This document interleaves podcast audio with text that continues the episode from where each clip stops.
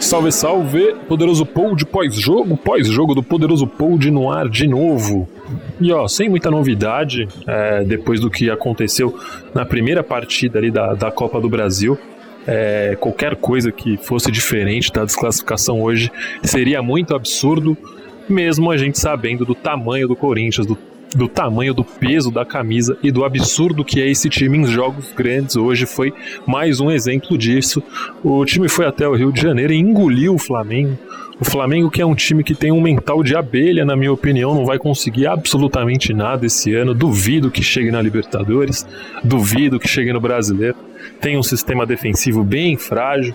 Enfim, uma pena que o Carilho, o ótimo Carilho, tenha se deixado levar, tenha caído na pilha aí da ala é, poética da nossa querida imprensa e uma pequena parte da torcida, porque a maioria da, da torcida corintiana já comprou o estilo do Corinthians praticado aí nos últimos 12, 13 anos, já comprou e já aceita há muito tempo.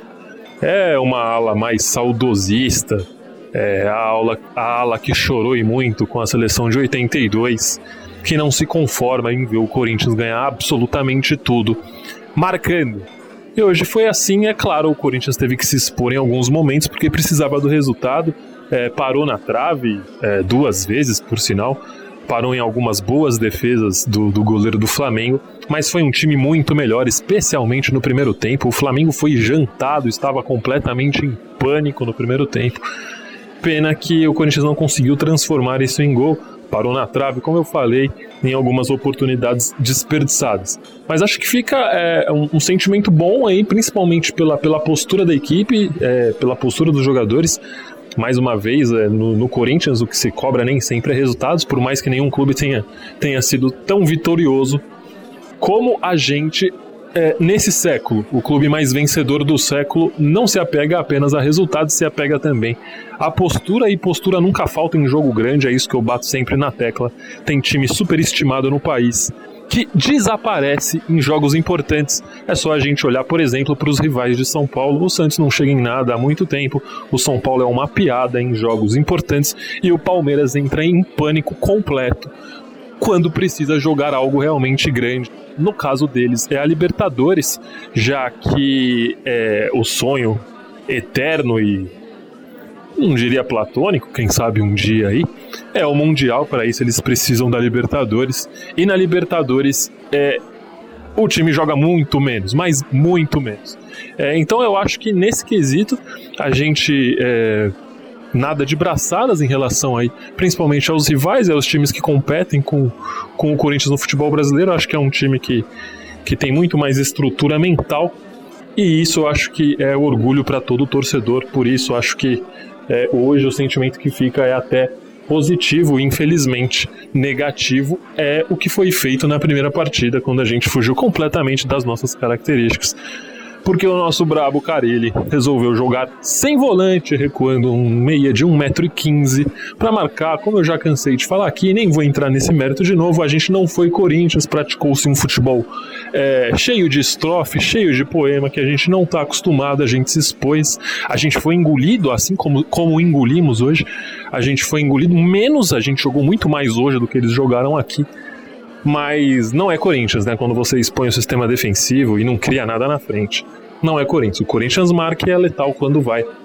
É, o que aconteceu em São Paulo foi preponderante para que a gente fosse eliminado. Tivesse jogado da mesma maneira, com a mesma formação, com, com a mesma proposta de jogo aqui, como sempre fez nos últimos anos, eu tenho certeza absoluta que esse jogo teria ao menos ido para os pênaltis. Aliás, eu acho que teríamos é, vencido no tempo normal, como eu falei, o Flamengo é um time com um mental de abelha, impressionante como eles sentem o primeiro tempo. O time do Flamengo estava em completo pânico, estado de choque. Repito, aposto com quem quiser, o Flamengo não chega em absolutamente nada esse ano. Para o Corinthians, uma taça já está conquistada. Provavelmente eu consigo apostar minhas fichas aí em mais uma. Temos aí o Campeonato Brasileiro e a Sul-Americana, o Campeonato Brasileiro é muito complicado. Não acho impossível, acho complicado. Mas a Sul-Americana, acho que o Corinthians aí é franco favorito. Tem alguns times de camisa, mas com pouco com pouco material humano, caso do, do Penharol, É, enfim, tem o Atlético que agora encara o Botafogo aqui. O Corinthians deve duelar com, com, esses, com esses dois times, Atlético Mineiro ou Penharol. Tem o Independente da, da Argentina, é, mas não sei, é, pelo que eu vi também, com um elenco bem, bem reduzido, mas é um time argentino, é difícil. É, acredito muito no Corinthians, acho que acredito muito no Corinthians na Sul-Americana e acho que é a chance aí de a gente ganhar mais uma taça, fato cotidiano e corriqueiro. É no século, como eu falei, o clube mais vencedor do século XXI tem tudo para ganhar novamente. É, em resumo, é mais ou menos isso, não tem muito mais o que dizer. Parabéns a todos, individualmente, como eu sempre faço, todos muito bem. Começando pelo Cássio, sempre seguro, decisivo. Hoje fez, inclusive, é, uma ótima defesa numa cabeçada do Everton. É, acho que atuação boa, como sempre. O Michel Macedo na direita foi muito bem, é, um jogador bem ao estilo Corinthians, é, com um forte poder defensivo. Hoje achei ele um pouquinho é, fora de ritmo, fora de tempo, ali, mas muito por conta da falta de sequências, né?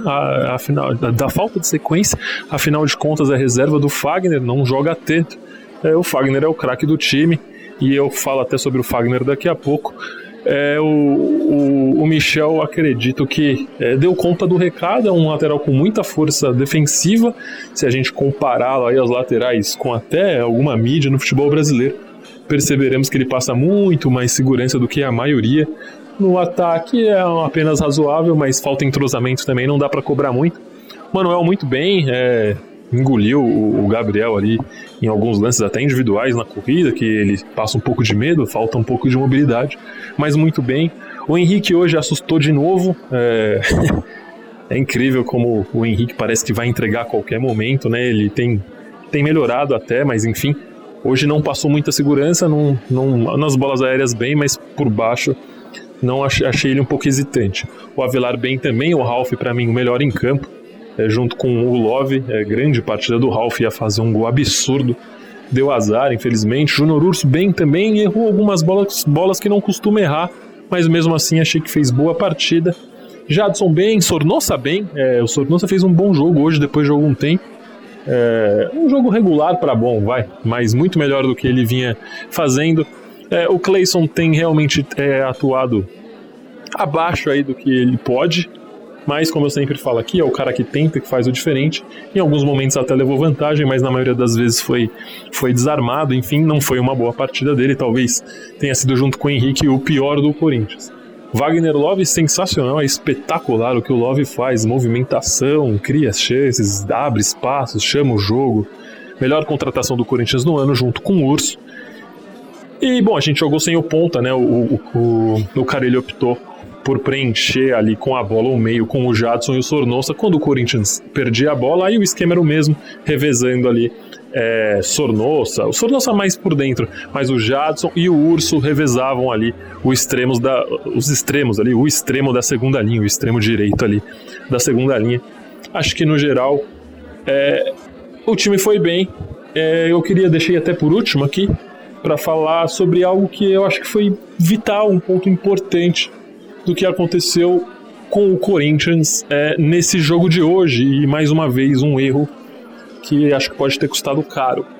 Aí você me pergunta, mas de qual erro você está falando, Rafa? Simples. É, acho que o Carilli foi preponderante para essa nossa eliminação. É um cara que tem muito crédito, é um cara que sabe muito de bola principalmente de sistemas defensivos, é um cara especialista nisso, um cara que consertou a carreira, digamos assim, arrumou a, a parte técnica de alguns é, jogadores da primeira linha, caso do Fagner, caso do Avelar, é, na minha opinião, vem melhorando com certeza até o posicionamento do Manuel, que chegou muito mal e hoje é um jogador muito diferente. Enfim, tem muito crédito, mas errou muito nesse confronto diante do Flamengo. É, como eu já falei inúmeras vezes aqui, escalou muito mal o Sornosa como segundo volante na primeira partida, e eu nem vou entrar muito mais nesse mérito, já cansei de falar. E nessa segunda partida ele foi extremamente responsável ao utilizar o Fagner para jogar contra o time de padeiros do Maduro lá na Venezuela. É, com todo respeito, é, que já nem. Enfim, que já nem é o caso mais, mas não dava para jogar o, o, com o Fagner diante do Deportivo Lara com o jogo já resolvido, né? Não devia nem ter entrado em campo, fez o primeiro gol, já saca. É, o Fagner é disparado o melhor jogador de linha do Corinthians. É, o, o Fagner, eu costumo dizer que o Fagner é o primeiro, o segundo e o terceiro melhor lateral direito do país. É, tá entre os melhores laterais do mundo, sem dúvida nenhuma. Não dá para você, quando tem um, um, futebol brasileiro tão pobre, tem um jogador tão acima da média, que sente ele, ele toda temporada sente pelo menos uma ou duas vezes por ano essa coxa dele.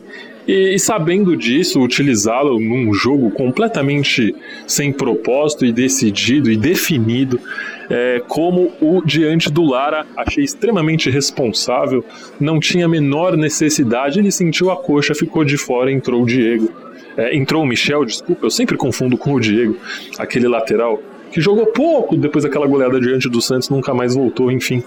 Chamava Diego Macedo, mas o Michel Macedo, por mais que tenha ido bem, é, não tem a mesma força ofensiva que o Fagner, né? Nem, def nem defensiva. Defensivamente o Fagner é um monstro, mas também ataca muito bem. Fato que não acontece com o Michel. Sentiu muito o Corinthians a falta do Fagner e sentiu porque o Carilli é, não foi razoável ao escalá-lo diante do Deportivo. Mas enfim, acho que o saldo é positivo, é, como eu falei no início desse pod, durante todo esse pós-jogo, o Corinthians foi grande mais uma vez.